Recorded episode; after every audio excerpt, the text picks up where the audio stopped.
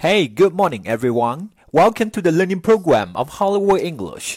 Hello，大家早上好，欢迎来到好莱坞英语的美剧学习频道。我是主播 Vic。我们今天给大家分享一个地道的英语表达法：Have someone in one's pocket。这个地道的表达法是什么意思？又是如何来使用呢？请跟随小编一起来看一看吧。Have someone in one's pocket，它英文意思是。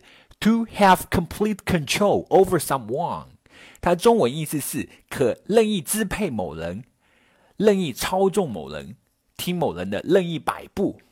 好的，接下来我们一起来看一看例句，学习如何在口语和书面当中来使用这么一个地道的表达法。例句 Number one，Don't worry about the mayor. She'll cooperate. I've got her in my pocket. 不用太担心那个市长了。 他会乖乖合作的，我已经完全控制了他。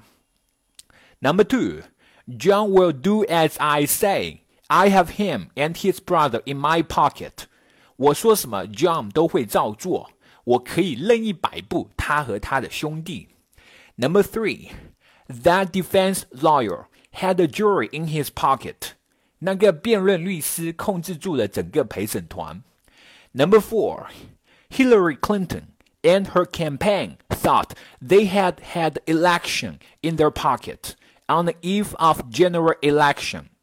希拉里和他的竞选团队在总选前夕还以为他们在大选当中胜券在握呢。Number five, even before he plunges into his program, he has his audience in his pocket. 甚至在他的节目还没上演之前，他就已经完全控制住了他的观众。 Number six, Jack's wife has him in her pockets. He does as she says. Jack 是个十足的妻管严，他什么都听他媳妇儿的，他媳妇儿让他干啥他就干啥。